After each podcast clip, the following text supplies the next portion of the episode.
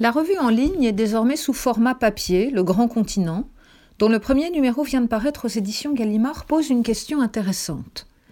Sous quel régime de temporalité vivons-nous? Nous ne le savons plus. Nous vivons, coincés entre un temps très long, celui des catastrophes climatiques, environnementales, confondu avec du très court terme, celui des dégradations quotidiennes et des réponses politiques que nous attendons. De la même façon, la pandémie a superposé depuis deux ans plusieurs temporalités.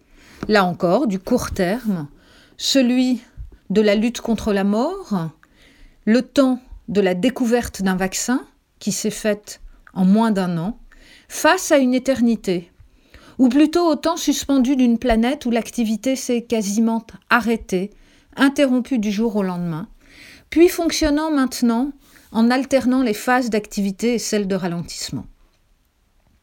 Quant à l'invasion russe en Ukraine, elle achève de porter le trouble dans la manière dont nous concevons les relations géostratégiques, puisque le, risque du conflit nucléaire, dont nous pensions qu'il constituait une vue de l'esprit, une menace improbable, comme le disait le philosophe Raymond Aron, est aujourd'hui agité par un dictateur qui semble enfermé dans une rationalité paranoïaque et meurtrière.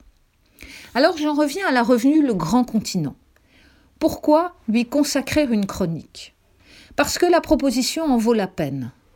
Issue des conférences organisées par un groupe d'étudiants en géopolitique de l'École normale supérieure, cette revue nous propose une vision du monde originale et novatrice, dans la manière de se frotter aux idées différentes et aux points de vue variés, sans chercher à en dégager une synthèse ou une position unique.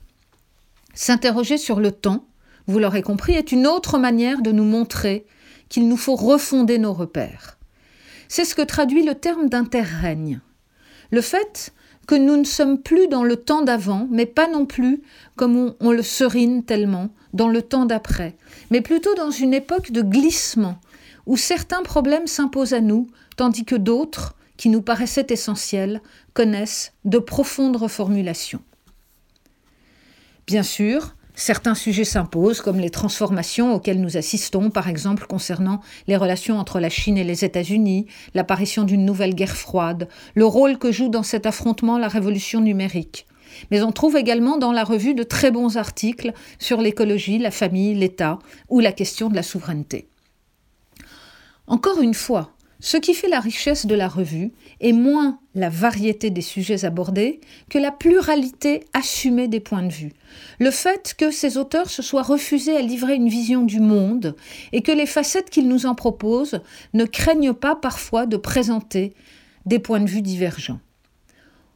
On ne sera peut-être pas d'accord avec tout, mais à une époque où les idées se radicalisent pour se faire entendre, où la violence envahit le débat public, il y a là un véritable pari qu'il faut saluer.